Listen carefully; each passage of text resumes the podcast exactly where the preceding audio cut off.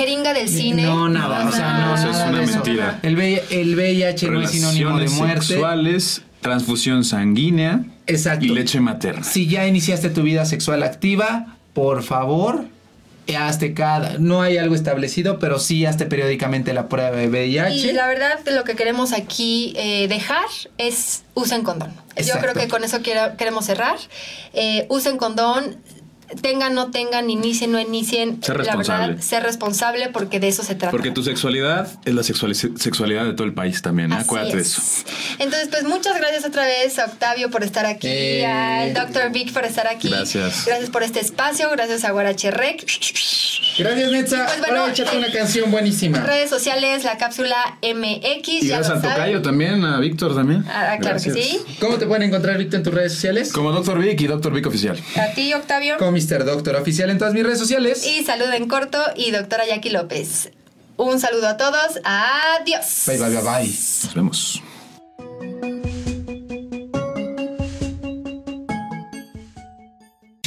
Por VIH. Entonces lo que podemos decir en, en términos muy banales es que VIH positivo es tener el virus en tu cuerpo y, y SIDA es cuando ya está activo y te está perjudicando la salud que te deja incapacitante o que te está pues destruyendo, ¿no? Exactamente. Y el, y el periodo de tiempo entre que tú te infectas de VIH y llegas a síndrome de inmunodeficiencia adquirida, más o menos son de 7 a 10 años sin tratamiento. Tratamiento.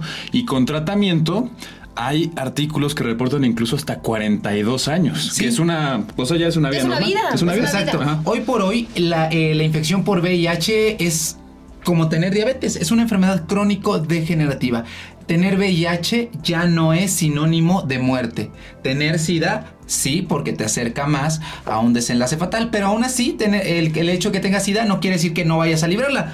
Puedes librar Hay las donde enfermedades. tienen SIDA y salen adelante, se, Se ponen de rutina su tratamiento y vámonos, en cosa de meses. Exacto. Cosa de meses, ya están del otro lado, tienen VIH positivos, ya no tienen SIDA y están en una vida plena, normal y son muy agradecidos porque ya la Ah. libraron, ¿sabes? Sí, bendita farmacología. Exactamente, o sea, no, no lo confundan porque pues básicamente es totalmente diferencia diferente y eso marca la diferencia en que ustedes puedan informarse y tomar la, el control de la enfermedad. Pero aquí viene la parte polémica. Porque sí, efectivamente, tener VIH ya no es sinónimo de muerte. Tener VIH no debe de ser una razón por la cual se, la de- se le debe de discriminar a las personas. Tener VIH, pues incluso morirte de otra cosa. Ah, de- quiero Es más hacer un probable, paréntesis. Quiero hacer un paréntesis, ajá. Eh, hay imágenes que ahorita salen en pantalla eh, donde está el padre es eh, VIH negativo. O bueno, no tiene VIH. eh, la mamá es VIH positivo y sus hijos son no tienen VIH. Porque también dicen, es que si mi mamá tuvo VIH, nosotros vamos a tener VIH. ¿Qué es lo que sucede? Eh, o sea, ya he llegado a tal grado eh, la- El control. ajá, el control, Control, claro. de la infección o el control del virus que eh, las personas pueden reproducirse y tienen tan baja la carga viral de VIH que ya no la pasan. Es indetectable, entonces ya no la pasan, es VIH positivo, pero ya es indetectable, ya no lo transmiten y pueden procrear. exacto. No, quiero, quiero contarles antes también de pasar a este punto ahí controversial. eh, que sí, incluso obviamente pues los, siete, los seis años y medio de, eh, médico general, llego yo al R2, eh, empiezo a rotar en el INCAN que es el Instituto Nacional de Cancerología, eh, que si bien se ve cáncer, también se atiende a muchísimos pacientes de infectología, pacientes con SIDA. Y recuerdo bastante a una mujer de 68 años que estaba en tratamiento con VIH, fue cuando lo, lo- lo adquirió por ahí de, del 85-86. Llegó con sus nietos. O sea, llegó con sus nietos a la consulta tomando sus medicamentos.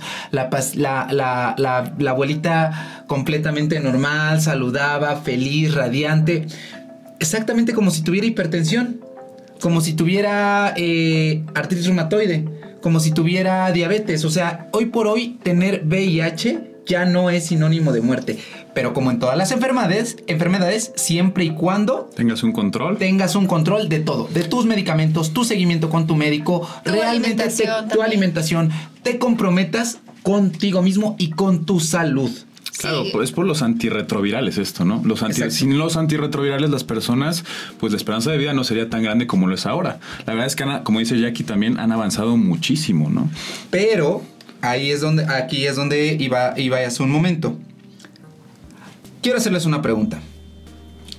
A ti, Víctor, eh, ¿te gustaría tener eh, una conjuntivitis viral en tus dos ojos? No. ¿A ti, Jackie, te gustaría que te diera una meningitis, por ejemplo? ¿Una infección en tu cerebro? que no. Eh, entonces, a nadie le gustaría tener VIH. Lo mejor siempre va a ser la prevención. Siempre.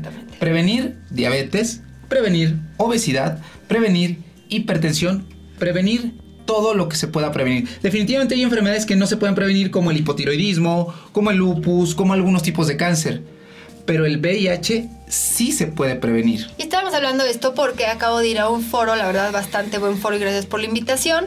Eh, ahí me di cuenta que existe Casa David, después les puedo explicar qué significa esto, pero eh, me llamó mucho la atención donde están efectivamente y, de verdad estoy totalmente a favor de que no haya una discriminación eh, a los pacientes que son VIH positivos o que tienen SIDA. Totalmente de acuerdo porque pues finalmente todo mundo algún día se va a enfermar de algo, ¿no? Entonces no hay por qué hacer una diferencia. O por qué sentirte eh, mal por tener VIH. Si ya tienes VIH o es como si te sintieras mal por tener este, obesidad. sí, eh, al final cualquier enfermedad te puede traer una como un remordimiento de decir hubiera hecho esto antes, pero al final lo más importante es aceptarlo y tomar cartas en el asunto para mejorar tu calidad de vida. Lo que sí no me gustó o que más bien me saltó en este en este congreso es que están tratando de normalizar el VIH.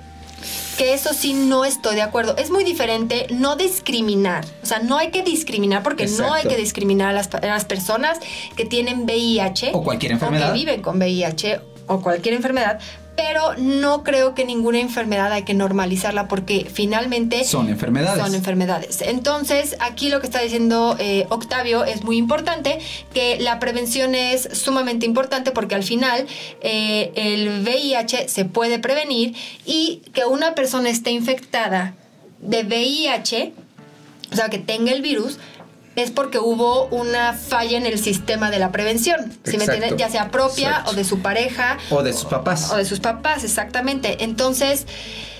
Mm. Sí, no, es que pasa lo mismo con. Eh, si nos vamos a meter en camisa de once varas, algunas más varas, porque justamente mi cuerpo, mi decisión. La obesidad es una enfermedad. Igual no te puedes sentir orgulloso de tener obesidad. Hace poco vivo, vivo eh, con una, pues, una activista. Ok. Eh, su nombre. con Tefi. con Tefi, sedúceme mujer. Un saludo a Tefi, pero estábamos hablando en la sala y yo le decía, es que la verdad, no me cae gorda, no me cae gorda la gente que tiene obesidad, simplemente me cae bien gorda la obesidad en sí. La actitud. Ajá. No la, la, enfermedad, o sea, hay mucha complicación. Y todo lo que conlleva. Ajá. Sí, y me decía, ves que tú no sabes la historia de la persona. Y yo decía, es que, perdón, Tefi, pero el presidente para mí es inaceptable. Inaceptable que tenga sobrepeso u obesidad. O sea, yo entiendo que probablemente la persona hablando ahorita de nuestro actual presidente, Andrés Manuel no tuvo la educación para saber comer y alimentarse como debe. ¿Estás diciendo Andrés Manuel que tiene sobrepeso sí, o obesidad? sí. Estás burlándote de que tiene un infarto. Exacto.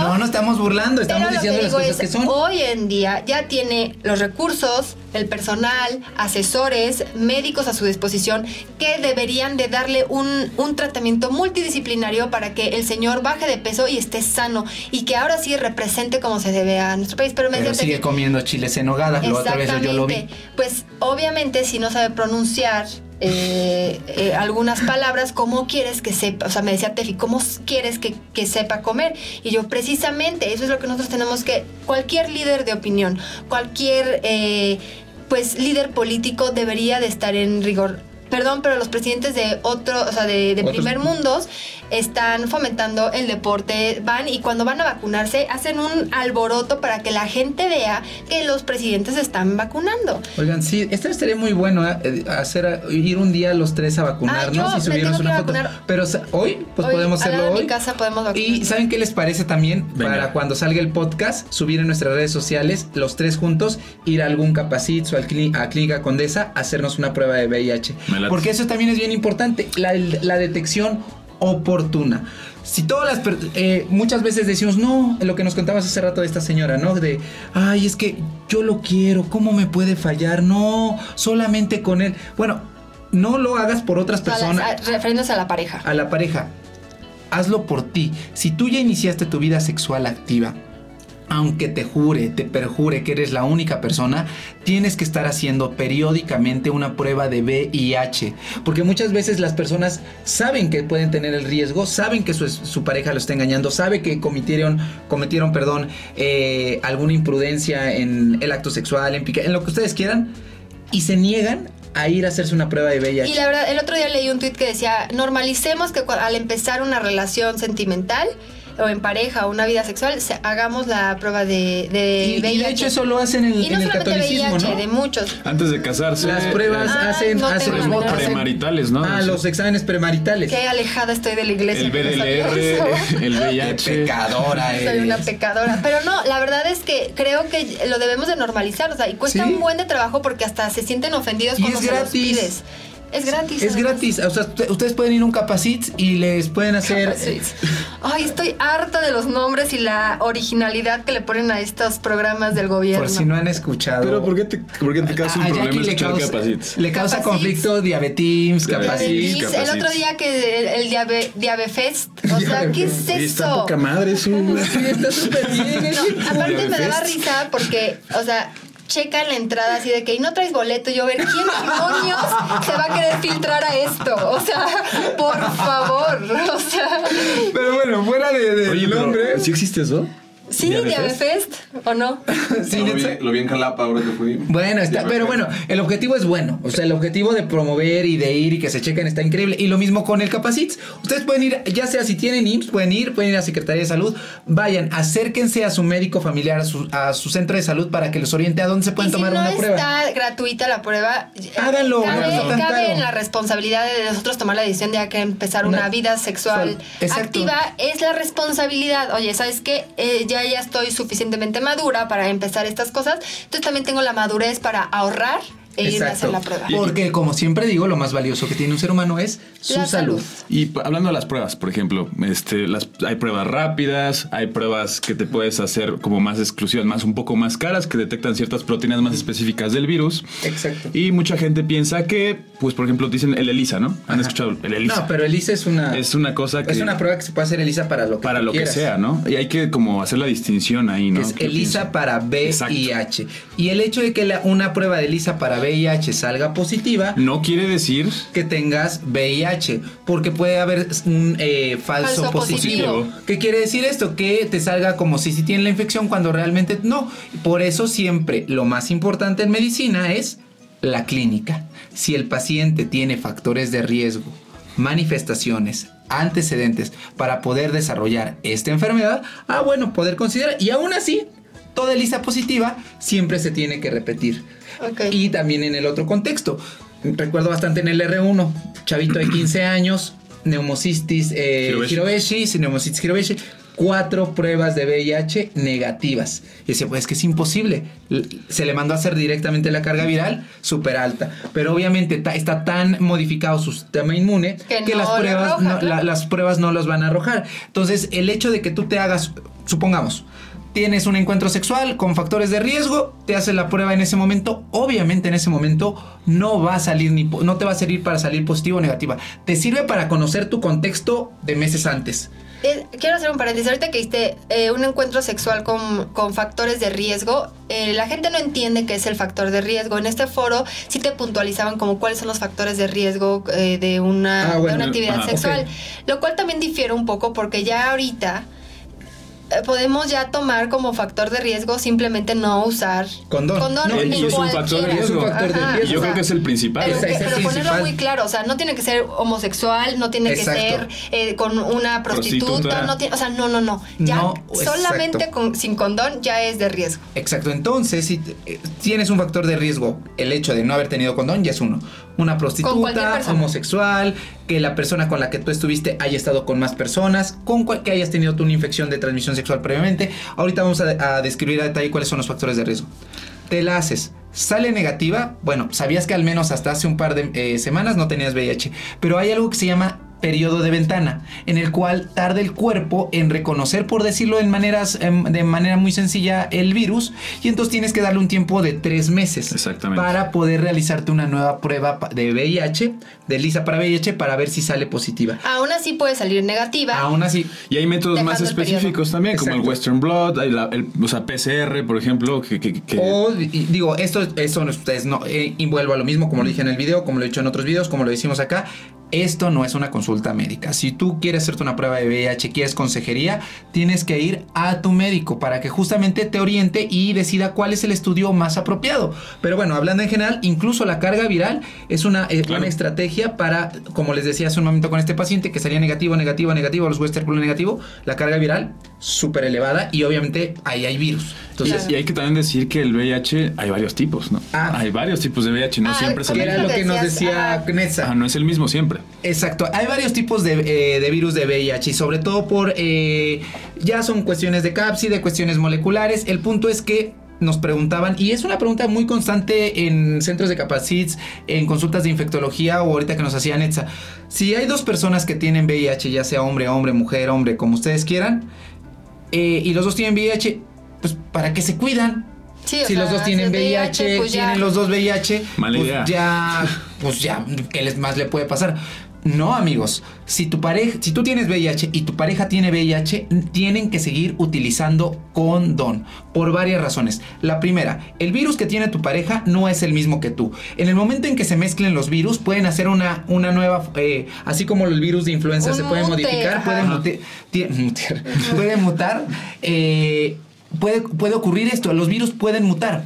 A- otro punto, no es lo mismo la carga viral de tu pareja que, Que la la carga tuya. viral tuya. Si tú tienes indetectable, pero él tiene 400 copias de virus, que relativamente es baja comparación de 1000, 2000, 5000, aún así te puede, eh, se puede complicar todo. Entonces lo ideal siempre va a ser, aunque tengan los dos VIH, tienen que utilizar condón. Y agregando un poco lo que dice Octavio de las cargas virales y todo eso, al momento de que pasa eso, empieza a haber farmacoresistencia. Y eso, es- y- Exacto. y eso puede ser un problema a nivel mundial. ¿Ustedes sabían cuáles son los países que tienen más farmacoresistencia a los antirretrovirales? No, dinos, Víctor. Los países africanos, los países Ah, claro. más pobres, porque la gente no tiene acceso a la educación, no tiene acceso a, a los condones, no tiene acceso a nada de ¿Cómo educación. pasa con sexual. lo mismo como con los, antitu- eh, con los antituberculosis? Por ejemplo, que, no se los que tienen que tomarse los diarios y se los dejan de tomar, y, que- y crean resistencia. Y ahí, lo- y ahí el VIH no es el mismo VIH que en México. Allá el VIH es niños, señoras, todo tipo de gente tiene VIH y todo tipo de cosas y, diferentes. y- y a lo que iba, el virus que puedes tener tú puede a lo mejor sí pegarle trubada. claro.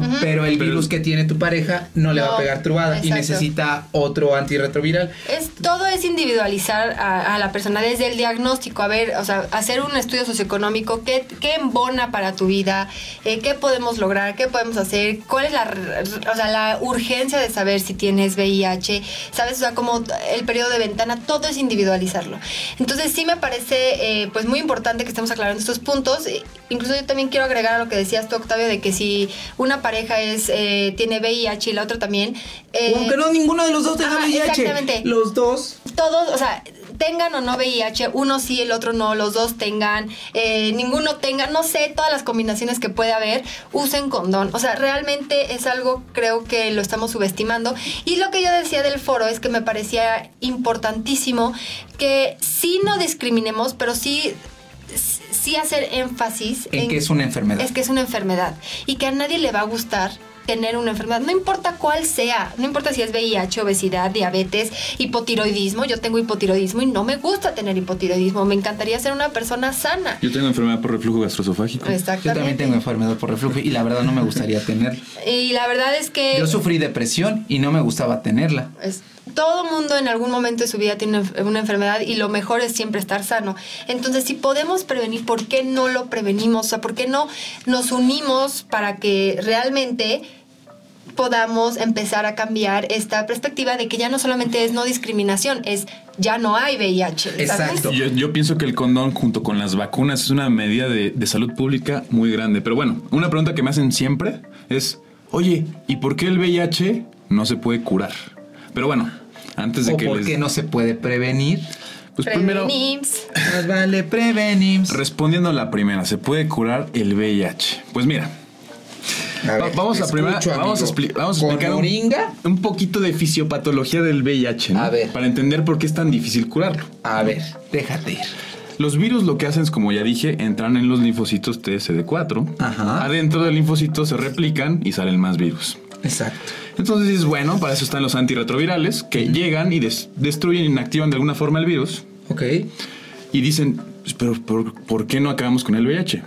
La verdad es que son tantos, tantos, tantos virus y hay algo en el cuerpo que se llama reservorios, ¿no? Exacto. Los reservorios son lugares donde no entra el medicamento a inactivar el virus. Puede estar ganglios linfáticos, en, en- en- incluso en el ojo también puede haber En virus. órganos. En órganos. Y, y si hay un virus, aunque quede uno, se Ahí. puede replicar. Exacto. Entonces es por, por eso es tan difícil acabar con el VIH. Ahora, ha habido artículos que han ¿Qué dicho dicen? la cura del VIH, ¿no? Mienten, fake. Y sí, la verdad es que están cerca, podríamos Están muy decirlo, cerca, la pero verdad. todavía faltan unos 5 años, yo creo unos 10 todavía, para que podamos con certeza decir Que se puede curar Se el VIH. cura el VIH. Pero ¿saben qué es mejor? Como todo, prevenir. Más vale prevenir. Más vale, debería ser nuestro más vale prevenir. Pero sí, no, o sea, el, hoy por hoy el VIH no se cura. So- Para so- que creo no que hay- solo ha habido una persona que Sí, se ha para que no curado. haya rodeos. Y eso no. es un Pero caso excepcional. aquí entre el otro punto y que va en relación a mi pregunta sobre los términos del PrEP y el PEP. Ah, eso Excelente. quiero que ustedes lo expliquen y luego quiero dar un punto donde ¿Dónde está esto? Ya, ya me dio miedo cuando dijo eso. Pero bueno, se va a poner, se va a poner Ah, fuerte. vamos a empezar a hablar. Ahora sí, si no se vinieron de YouTube, se tuvieron que caído. tratamiento pre-exposición. y posexposición. Y posexposición. Hay, hay que decirlo Hay muy, que- muy, muy claro. claro. El tratamiento para el VIH ya quedamos que se llama ret- antirretrovirales. Eso, ya hay muchísimos, hay inhibidores de la, este, de la proteasa, todo. Ustedes quédense con que son antirretrovirales. Ese es el tratamiento cuando ya tienes VIH. Le decía ahorita a Jackie y a Víctor que a mí, la verdad, en este punto, si a mí me dijeran tienes VIH, no me causaría, bueno, obviamente como cualquiera, eh, pues la pena de la enfermedad, pero pues no me daría el bajón. Diría, pues ya ni modo, tengo la enfermedad, pues hay que tratarla, ¿no? Claro. Sin embargo, hoy por hoy eh, existen eh, dos términos, los que acabamos de mencionar, que es el PrEP, que es eh, tratamiento pre-exposición. Es decir, darle antirretrovirales a una persona que tiene factores de riesgo para poder contraer el VIH, pero que no lo tiene aún. Es decir, esto va muy enfocado, por ejemplo, a eh, sexoservidoras o sexoservidores o a personas que eh, por sus labores pues tienen eh, Riesgo. tienen Riesgo. riesgo. por los que utilizan droga- eh, drogas, Drogas intravenosas, eh, la prostitución, eh, todo esto. También Sin embargo, hombres, hombres que tienen sexo Sexo con hombres. Y voy O sea, a hacer un paréntesis. ¿Por qué? O sea, por, no, no es discriminar a los gays o a los homosexuales, eh, sino es la práctica. ¿Por qué? Porque un hombre normalmente, no quiero generalizar, pero normalmente cuando está en la práctica sexual, tienen sexo anal.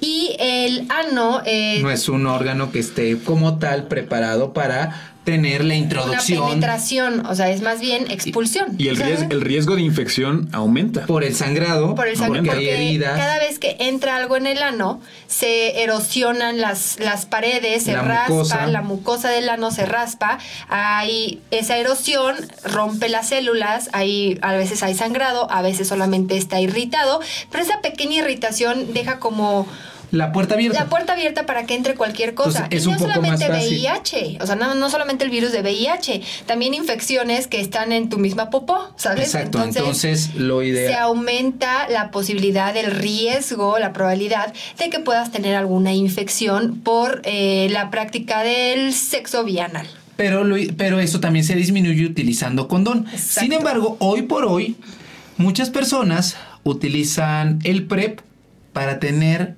sexo sin condón. Sin condón. Olvidándose los muy... De la gonorrea, de, No, diciendo, ah, ya está la solución. Ah, ya, ¿para ya qué? no me va a dar VIH porque ya me estoy tomando la- el, me estoy tomando el trubada, pues ya no me va a dar VIH. Uno, en primer lugar, aunque tú te tomaras el trubada, no te va a quitar el riesgo. Siempre va a existir la mínima, la mínima Claro. posibilidad.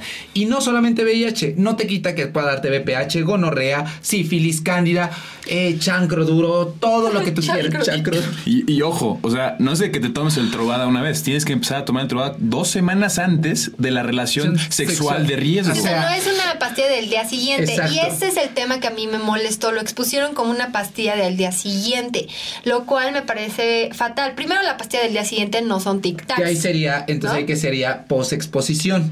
Ajá. Porque estamos hablando de la Ah, bueno, preexposición. pre. estamos Ajá. ahorita hablando del PrEP, de la eh, de estas personas que se lo están tomando justamente un tiempo antes, Antes. de irse como gorda en tobogán en la promiscuidad, la cual Perdóneme, yo saben que estoy en contra de las cuestiones religiosas, dogmáticas y estas cosas. Sin embargo, la promiscuidad hoy es un factor de riesgo para muchísimas enfermedades, para cáncer cervicouterino, para cáncer de mama, para Pero yo me No. pongo a pensar, o sea, ¿no creen que, o sea, dentro de que tal vez sí es mucho libertinaje y las infecciones, las enfermedades de transmisión sexual? eh, Y no es el mojigato, ¿eh? No, ¿no crees que también O sea, era lo único? Porque saben que la LP con nosotros no hay, no hay Lo pero hay- recurso Ajá, que el único recurso que tienen los gobiernos para decir, bueno, es que, güey, ¿te gusta coger? Pues. Ahí ya, te va. Toma, trubada. no. No, O sea, es pero- que no, porque ahí mejor inviertes en educación, Pero si ha- en valores, Pero en bueno, muchas otras cosas. Vamos a hablar con, con números. Si, ha- si han disminuido las infecciones de VIH gracias al, al PrEP. Se han disminuido. O sea, sí, pero vamos a ver Pero no aumentado, completo. Pero, mira, habrá a que decir, contar cómo está el síf- la eh, sífilis. Sífilis, gonorrea, clamidia. No, y, y no solamente eso, vamos a ver qué pasa en un futuro. Exacto. ¿No? O sea, vamos a, A ver si, ah, después no se vuelve resi- resistencia. Resistencia. Entonces, Claro. eso es lo que a mí me, me está causando, por ejemplo. El no prevenir. y- te voy a poner un ejemplo que tal vez no me sé explicar, espero que sí, pero cuando inventaron todos los artículos de plástico era para facilitar la vida y que no gastaras agua en lavar las cosas de tela, las toallas, las toallas sanitarias, los pañales, todo eso el mundo creó, las empresas X crearon cosas para que facilitar la vida al usuario en vez de educarlos a lavar de otra manera para que no gastaras tanta agua. ¿Cuál es el problema hoy? El plástico está destruyendo el planeta. Entonces, creamos algo que nos hizo fácil la vida, nos solucionó el problema rápido, pero eh, a largo plazo hay uno peor. Una frase que no me acuerdo exactamente, la compartí en mi Twitter, eh, que fue cuando dice, en el momento que tú evitas la guerra eh, o... La, la- la- la persona que evita la, que evita la guerra para tener paz, Paz. tendrá que enfrentarse pase al- después Al, caos. al caos.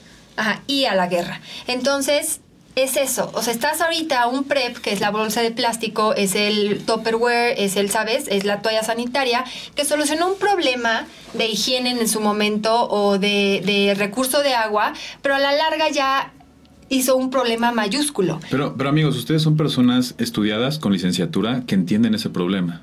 Pero imagínense las personas que no tienen el mismo grado de estudios ni educación, ni tampoco de moral que ustedes tienen. Pero es que no es cuestión de moral. Es que creo que esto no es cuestión de moral, es yo simplemente digo, cuestión yo de digo prevenir. que aquí, por ejemplo, ah, explica qué es eh, la post, o sea, ¿sabes? Para que Otro ya después ejemplo. hagamos una diferencia Ya- ya, de la. Digo, yo la creo que el pre- PrEP, el PrEP es una, una medida de salud pública muy buena. Sí tiene consecuencias, evidentemente, pero yo sí sigo pensando que es muy buena. Y, Yo- yo- y que debe estar, y, y que está regulada. Ajá. De hecho, hoy por hoy en Clínica Condesa, en todos estos está regulada. Que ahorita ya hay muchos que no sé cómo le hacen, ahí sí desconozco, eh, que lo utilizan el PrEP. Pero bueno, el PrEP es para estas personas que aún no se han expuesto, pero que quieren irse como gorda en tobogán. Y el PEP, que es el post-exposición, es para estas personas que no estaban tomando nada para prevenir o que fueron violadas o como lo cuento en mi video, que se pincharon en el hospital, que realmente el pinchamiento es una Sí. forma de transmisión No. mínima, pero aún así tienes que recibir eh, terapia, eh, claro. terapia Pos- pos- eh, posexposición. Eh, o que descubrieron que su pareja era infiel. fiel, exacto, por cualquier cosa. Claro. Incluso los recién nacidos en algunas ocasiones eh, el- los protocolos son distintos, pero algunos pueden pueden llegar, ser. o sea, hijos eh, recién nacidos de mamás con VIH o papás con VIH se les tiene que estar revisando, son protocolos establecidos, pero incluso ellos pueden recibir los antirretrovirales. Y por ejemplo, para dar el- Pero- el, el post-expo- eh, post-exposición, Disculpa. Este, hay un comité de enfermedades infecciosas en los hospitales. Ah, el ellos, infectólogo. Ellos, ellos van a ver, oye, tal vez en este caso, no le si le toca, no le toca. A diferencia del PrEP, que ahí no hay un Ay, comité, no hay. No, sí, sea, sí hay un comité. De hecho, eh, Clínica, al, al menos sí estoy seguro, eh, sí sé que Clínica Condesa se encarga de regular. Pero ahí, insisto, desconozco cómo hay algunas personas que se anuncian en estas aplicaciones de ligue eh, en las cuales dicen, ah, estoy en PrEP. O sea, incluso lo ponen como parte de su descripción, así, eh, mujer 75, 1,75, delgada, y estoy en PrEP. Hombre, así, o sea, no, o sea, no debería ser así No de... se deberían. Quiero hacer una pregunta, vamos a hablar ahorita lo que, o sea, bueno, voy a dar mi opinión acerca del PrEP y el whatever. Y el postexposición. Ajá. Eh, pero te quiero hacer una pregunta a ti, Víctor. ¿Qué, ¿Cuál fue tu resultado y cómo, cómo tú lo tomaste cuando viste tu resultado Ajá. cuando te hiciste la prueba rápida de VIH? Ahora, no me contestes, Ok. nos despedimos. Ay, no, ya no nos despedimos. ¿verdad? No, amiga. No. Ay, se le fue la onda. Ah, ¿puede- ¿Se puede cortar eso o no? Sí, Sí, sí, se puede. no, Sí, no hay problema. se corta. Es que eso lo. lo Ah, es que por eso yo nosotros. dije, ¿qué pedo Todo el audio se- lo hacemos. Ah, ok. Vi- Se me hizo un de yo dije, ya lo habíamos cortado. ¿no? Ya no me ¿qué, acuerdo. qué pensamos? Ok. Ya también me- No, bueno, voy a repetirlo. Dime tú, Víctor, Ok. si te has hecho la prueba en después de tu última relación, la prueba de VIH. O sea, que ¿Qué has resultado tú? O sea, ¿qué, ha- qué has visto tú que, que es la tradición de hacérselo? Tú, Octavio, por ejemplo, que antes de empezar una relación. Pero tú dime, Víctor, ¿tú tienes la costumbre de irte a hacer la prueba de VIH? ¿O dijiste, ¿sabes qué? Para iniciar una nueva relación me voy a estar listo, auténtico, eh, Preparado, pulcro para la próxima Porque a mí me parece que eso es la PrEP. Yo- ¿No? Sí, eso ese eso es- debería de ser la. PrEP. Muy Bueno. bien, bravo. Siéndote sincero, no. No lo he hecho. La única vez me hice un BDLR, pero fue porque, bueno, Por otra otras cosa, cosas. otras cosas. Pero esa prueba no la hago así para antes o después de Pues debería, ¿no? una relación. Y creo que es una medida de salud pública muy buena, ¿eh? También, mucho mejor. Y Sí. Yo creo que sí debemos de eso tomarlo como un PrEP. Me parece, la verdad, a mí, que sí, obviamente hay población en riesgo, pero no debería de haber ese riesgo, ¿me entiendes? O sea, ya deberíamos de estar sumamente educados, que en vez de estar... eh, que yo creo que a la par de la educación podríamos empezar a dar las preps, pero no fomentarla, Ajá. ¿no? O no, sea, por tenerla ejemplo, personas que de verdad. Que de verdad, pues es que no hay otro estilo de vida, tienen que ejercer la prostitución. Prostitución. Ok, Entiendo, sí, o sea, claro. entiendo yo también, ni modo que, y, y obviamente que haya una, un trabajo multidisciplinario de trabajo social, tratar de redirigirlas, educarlas. Hoy por hoy con la- eh, los sexos, la sexo y los sexos servidores, hay em, casas, hay organismos que los educan, que incluso me ha tocado ver de verdad Que cuando estaba en el práctica, sí. que mejora, que incluso le dan, con, o sea, no consejos, educan a sus compañeros sobre la- cómo prevenir el VIH, qué se deben de hacer. Me tocó que cuando estaba en el R4, que estaba rotando en infectología, tuve que ir al, eh, estuve un mes en el Capacits, eh, mujeres transexuales que ejercían la que ejercen la prostitución súper educadas y así decía ah sí mi conteo de SD4 es esto mi ta-". decía güey qué padre o sea qué padre que estés empoderado qué Sí, padre que estás 100%. y eso es a lo que nos referíamos hace rato. O sea, sí se trata de empoderarte a ti como ser humano y decir, sí, tengo VIH, pero estoy tratándolo. Estoy haciendo algo Estoy al haciendo, pero no, no- pero no cambiar la idea de, venga, VIH, no pasa nada, to- podemos vivir con él y no. Claro, porque no hay que olvidarnos Que de es cuál una es el, obje- enfermedad. el objetivo principal de todo el mundo, los países, es que no exista el VIH. Ese es el objetivo principal, que no exista. Y al momento de decir, ah, VIH, PrEP, Grindr, Este. ¿cómo se llama la aplicación esa? Tinder, lo que sea. Tinder, güey. Sí, match, match, match, Match. match. Pues O yo sea- creo que la verdad eh, eh, estamos por buen camino, vamos, falta mucha educación, me da mucho gusto que estamos este 2020 invirtiendo tantos, están, eh, no se llegó a la meta de, de no tener ciertos casos o eh, incidencia de, de VIH, pero eh, se va a extender porque sí lo, sí lo podemos lograr, creo que sí, enfocándonos. Eh, son trabajos multidisciplinarios, obviamente, hay que abrirnos al tema. Eh, ojalá les haya gustado todo lo que dijimos aquí porque son algunos mitos que Claro. se siguen, eh, pues pasando de boca en boca y que la verdad ya no deberían ser, estamos en 2020. Sí, ¿qué les el, pasa? el VIH no se transmite por un abrazo, no se transmite No. por un beso, no se transmite por abrazar a la persona, no se transmite por compartir eh, cubiertos, no se transmite por piquetes de animales, como dicen, me picó